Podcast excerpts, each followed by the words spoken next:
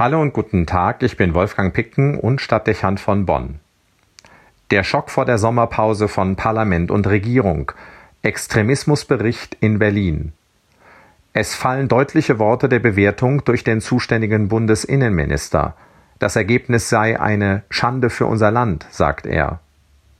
Zwar ist die Anzahl extremistischer Gewalttaten gesunken, die Zahl der gewaltbereiten Extremisten, besonders von rechts, ist im Vergleich zum Vorjahr aber gestiegen.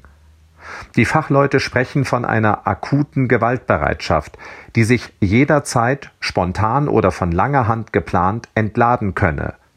Die Hemmschwelle sei niedrig und vermutlich ein nennenswerter Zugriff auf Waffen, Munition und Sprengstoff gegeben. Kürzlich erst hatte man bei einer Hausdurchsuchung bei dem Mitglied einer militärischen Sondereinheit ein großes Waffenarsenal gefunden. Von Verbindungen der rechten Szene zur Bundeswehr und den Polizeieinheiten einzelner Bundesländer ist immer wieder die Rede. Die Reaktionen sind unterschiedlich.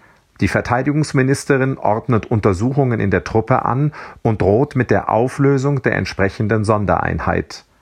Der Innenminister hingegen lehnt eine wissenschaftliche Klärung über die Präsenz radikalen Gedankengutes bei der Polizei ab.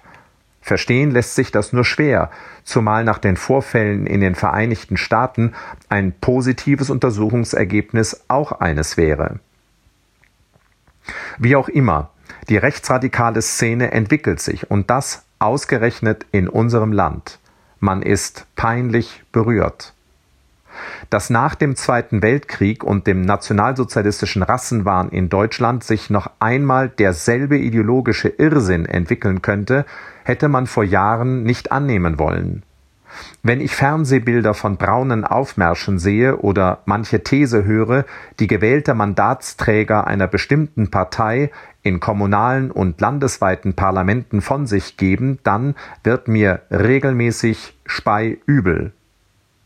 Dass man hier die Überwachung durch den Verfassungsschutz nutzt, erscheint nachvollziehbar, sogar geboten. In unserem Land kann es keine Toleranz und keine Zurückhaltung gegenüber rechtsradikalen Strömungen geben. Schon einmal hat sich aus wenig ernst genommener Hetze, gefördert durch äußere Umstände und eine fehlende politische Achtsamkeit, eine nationale und globale Bedrohung entwickelt. Deshalb Wehret den Anfängen. Über 32.000 Rechtsradikale, davon 13.000, die als gewaltbereit eingestuft werden. Das sind 300 mehr als ein Jahr zuvor. Ein beständiges Wachstum. Die Zahl der Sympathisanten lässt sich nur schätzen. Klein ist sie nicht, wenn wir bestimmte Wahlergebnisse ernst nehmen. Die Entwicklung ist progressiv und das, obwohl der Flüchtlingsstrom abgenommen hat, eines der Propaganda- und Polarisierungsthemen der rechten Bewegung. Das ist meines Erachtens kein gutes Zeichen. Genauso beunruhigend ist die Feststellung des Berichtes, dass der Antisemitismus im letzten Jahr um 19 Prozent angestiegen ist. Wie beschämend. Verfassungsschutz und Innenministerium reagieren. Der Staat nimmt die Signale hinreichend ernst. Gut so. Aber der Kampf gegen Rechtsextremismus und der Widerstand gegen Antisemitismus zählt auch zu den Pflichten der Gesellschaft und jedes einzelnen Bürgers, jedes Christen zumal.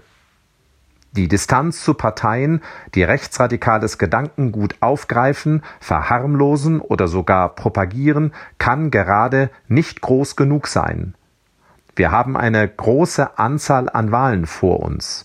Die Ergebnisse müssen eindeutig werden und dürfen nicht den leisesten Zweifel daran lassen, dass der Bürger in diesem Land jede Nähe der Politik zum Rechtsradikalismus abstraft. Ferner braucht es eine klare Abgrenzung und Zurückweisung bei jedweder Begegnung mit rassistischen Anklängen. Dieses Thema eignet sich weder für einen Witz noch für einen lockeren Spruch.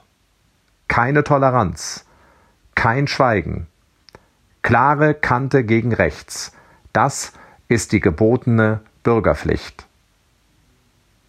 Wolfgang Picken für den Podcast Spitzen aus Kirche und Politik.